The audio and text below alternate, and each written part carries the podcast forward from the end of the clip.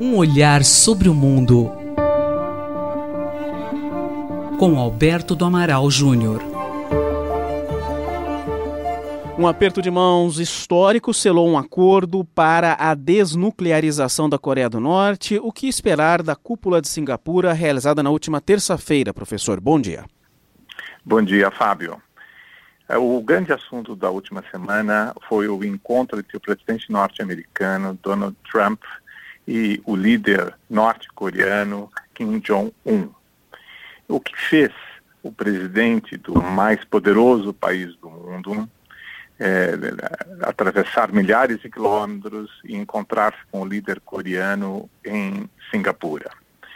Ah, o fato do encontro por si mesmo e a celebração de um acordo entre os dois líderes tem vários aspectos e são esses aspectos que eu pretendo brevemente examinar. Primeiro, o que move o presidente norte-americano a atravessar o mundo e encontrar o líder coreano? É, primeiro, é o fato de que a Coreia do Norte tem uma posição estratégica. A Coreia do Norte faz fronteira com a China, faz fronteira com a Rússia, faz fronteira com a Coreia do Sul, está separada do Japão pelo mar. Portanto, ela tem uma posição estratégica na Ásia. Mas simplesmente o fato de ter uma posição estratégica na Ásia não levaria o presidente norte-americano a encontrar-se com o líder coreano.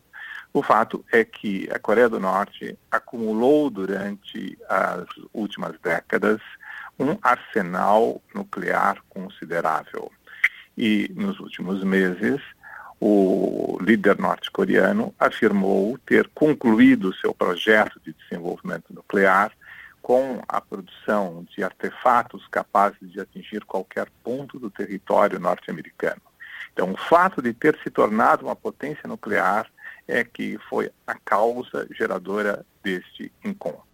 Que outras leituras podem ser feitas a partir desse encontro, professor? O fato de que a China, que esteve ausente do encontro propriamente dito, mas que não está ausente das decisões do líder coreano, deseja que os Estados Unidos não tenham grande influência na Península Asiática, e especialmente na Coreia do Sul. A China vê o fato como uma grande ameaça e, portanto, um afastamento norte-americano seria muito bem vindo pela China e muito bem visto pela China.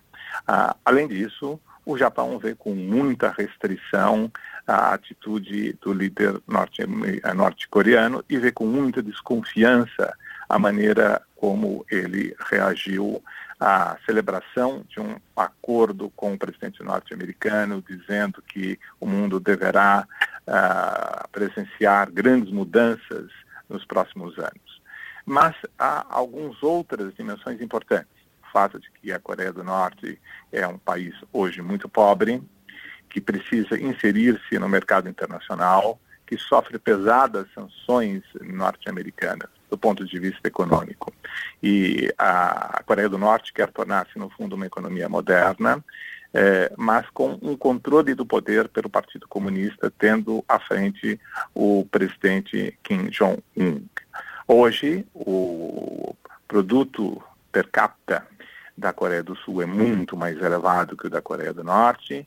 A Coreia do Norte, que era mais desenvolvida que a Coreia do Sul no passado, perdeu esta condição e se encontra numa situação de extrema penúria. Obrigado, professor Alberto do Amaral, Fábio Rubira, para a Rádio USP. Um olhar sobre o mundo com Alberto do Amaral Júnior.